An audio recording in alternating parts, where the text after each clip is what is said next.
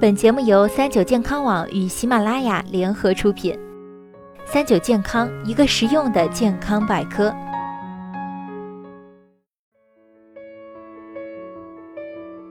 嗨，大家好，欢迎收听今天的健康养生小讲堂，我是主播探探。都说啊，生活广东一年十二个月，其中十一个都是夏天。这不刚到五月，气温就已经又飙到了顶点。炎炎夏日，走在三十度高温的街头，还得戴个厚厚的口罩。相信大家对中暑深有体会。但如果探探和你说，喝凉茶、擦防晒霜居然更容易中暑，你会不会不可置信呢？今天啊，探探就来和大家聊聊夏日防暑该怎么办。究竟为什么会中暑呢？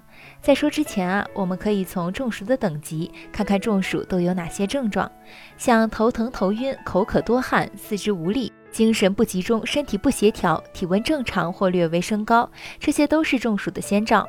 除了刚才说到的那些症状外，体温往往高于三十八摄氏度，面色潮红、大量出汗、皮肤灼热、四肢冰凉。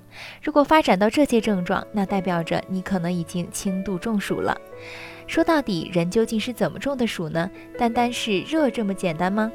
其实，当人身处高温环境时，下丘脑为了把体温维持在三十七摄氏度左右，会进行一系列紧张刺激的操作。譬如，第一步就是血冷散热，这时血管将吸收了热量的血液输送到人体最大的散热器——皮肤。所以，我们热得通红时，其实是在拼命冷却。操作第二步，排汗散热。这一步已经是下丘脑失控前的最后一步。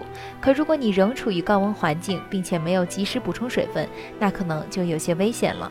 因为没有了多余体液的身体，无法再通过排汗散热。人在大量排汗之后，汗液的蒸发会带走许多热量，起到更强劲的冷却效果。到第三步就是崩溃了。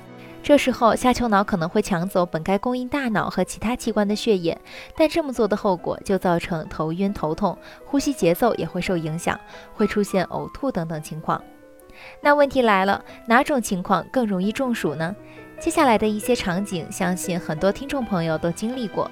第一，太热的时候，有没有人喜欢喝几瓶冰可乐，或者是吃几根冰棍防暑？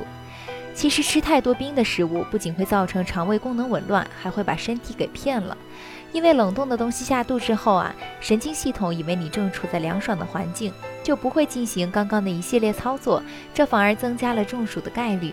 这时想要解暑，常温或者温热的开水、淡盐水、绿茶、绿豆汤都是不错的选择。第二，也有不少人喜欢在天气热喝点凉茶解暑，但很多人不知道的是，凉茶是用来解体内实火的。中暑属于暑邪入侵，喝多了呢，反而会造成胃脾虚寒，体质变差之后，反而更容易中暑了。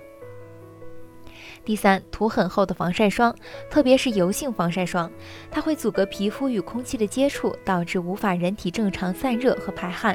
所以，我们只需要把防晒霜涂在暴露的部位，而且不能涂得太厚。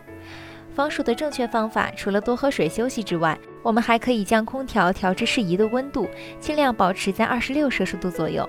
戴帽子，这不仅能降低头部温度，还能将紫外线强度从四百微瓦降至五微瓦。好了，希望这篇指南在接下来的这个炎炎夏日能帮到你啦。今天的节目到这里就要和大家说再见了，我是主播探探，我们下期再见。